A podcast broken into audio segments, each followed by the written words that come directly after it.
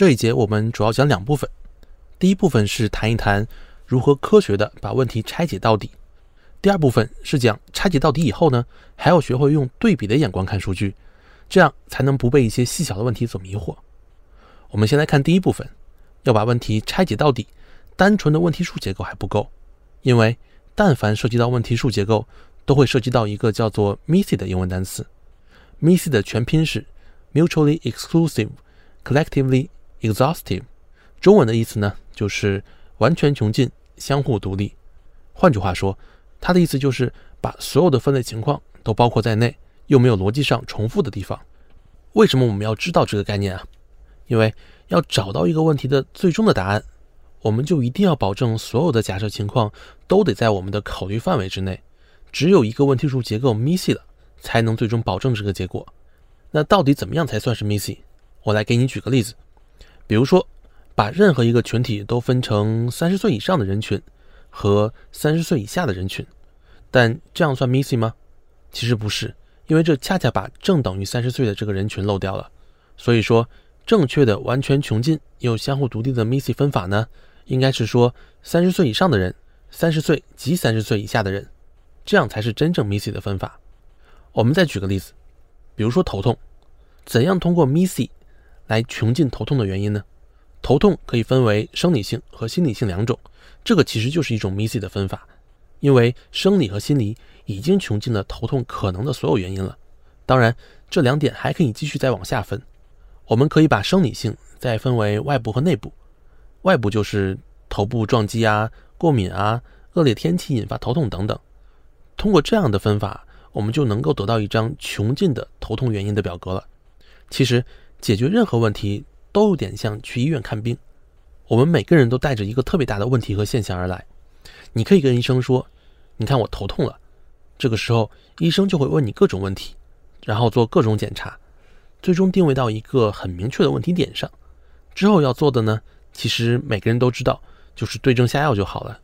所以，其实，在解决问题的时候，我们每个人都可以是自己的医生。但是，各种问题到底该怎么分类，或者说，我到底该怎么分类才能保证这个东西是 missing 的呢？所有事物的分类方式都有两种，一种是并列结构的，比如头痛的生理性和心理性两种分法。还有一种是数理结构的，像我们前面讲的谷歌部门的那个业务公式的例子，最终把一个部门的业务变成一个数学公式。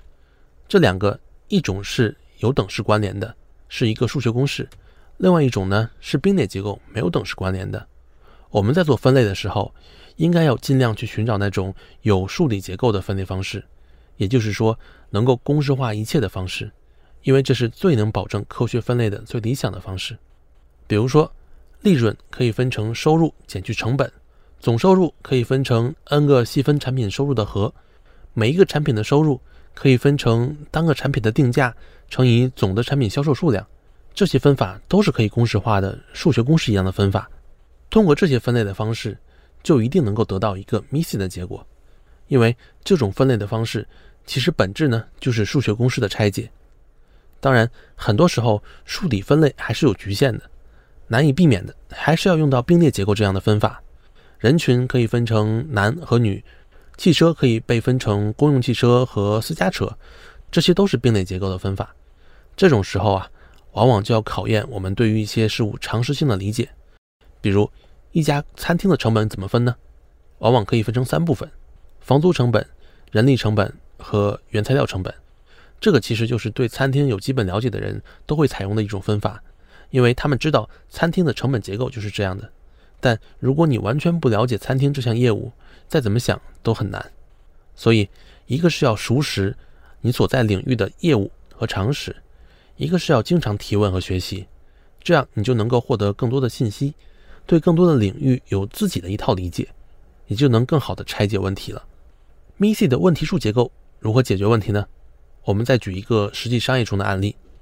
假设一家饮料公司的利润下降了百分之三十，那利润等于收入减去成本。我们也知道，成本等于人力成本加上仓储物流成本再加上原材料成本。收入呢，就等于碳酸饮料收入加上无糖饮料收入等等这家公司所售卖的产品的收入总和。上面我讲的呢，其实就是一个 MISI 的问题数结构。通过这个逻辑，我们可以清晰地分辨出这个业务的成本结构和收入结构是怎样的。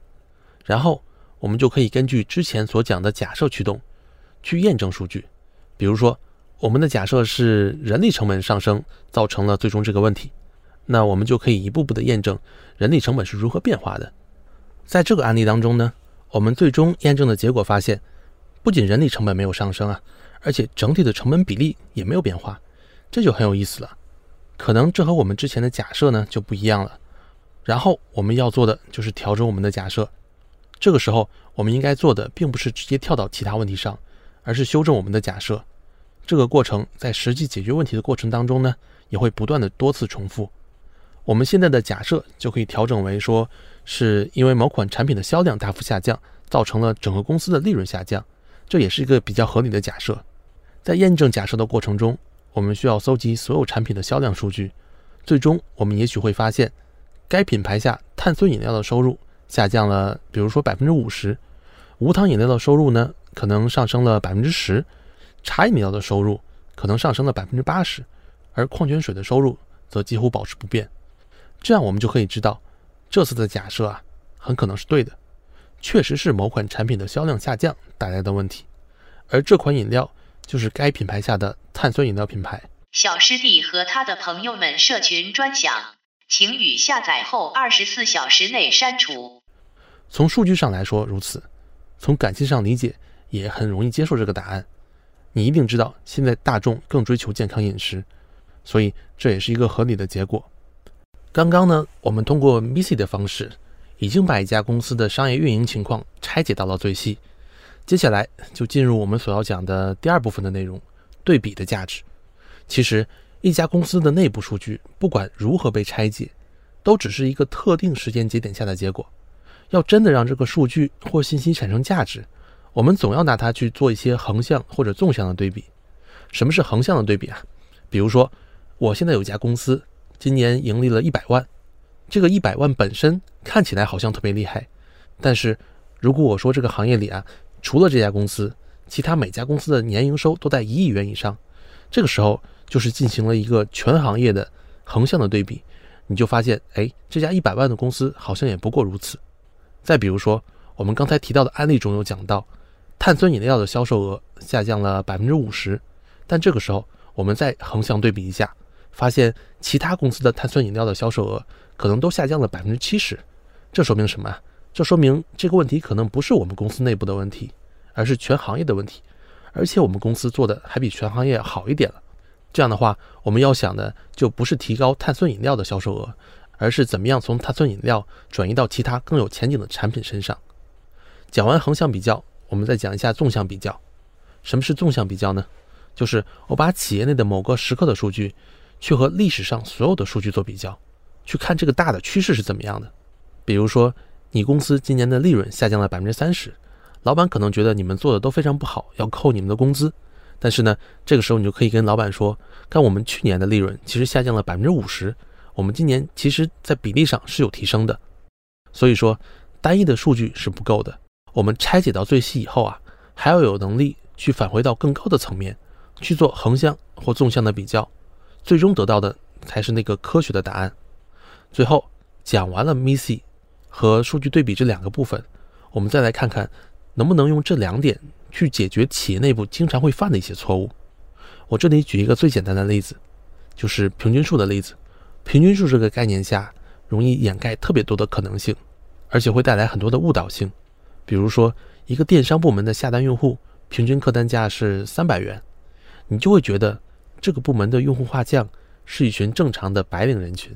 但是这个时候，如果你把业务和订单拆解，就会得到一个很不一样的答案。这个三百元的订单金额啊，也许是由三个十元订单和一个七十元订单，还有一个一千四百元的订单组成的。我们可以算一下，三个十加。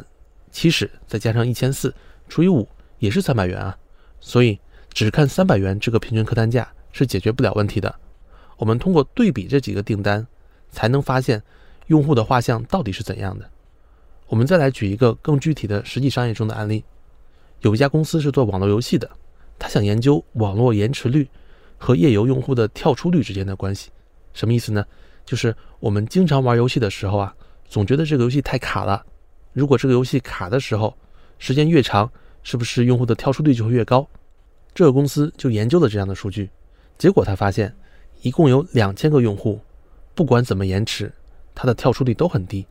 但是这个时候，如果你拆分和对比，就会发现，两千个用户可以拆成一千九百个免费的用户和一百个付费的用户。这一千九百个用户啊。它怎么延迟都不会跳出，因为我们大概率知道，免费用户对于游戏体验的要求可能是非常低的。但是再看那一百个付费用户，我们发现，在延迟零点五秒的时候，就已经有百分之八十五的付费用户都跳出了。只是说这一部分的比例在两千里面实在是太低了，所以如果不拆分和对比的话，是完全看不出来这个趋势的。那最后通过对比免费用户和付费用户的数据，这家企业就明白了。要提高营收，就一定要尽量降低延迟率，只有这样才能留住最宝贵的付费用户。以上就是我们这节中所讲的，用 MISI 的方式把问题拆解到底，和在之后用数据进行对比的内容。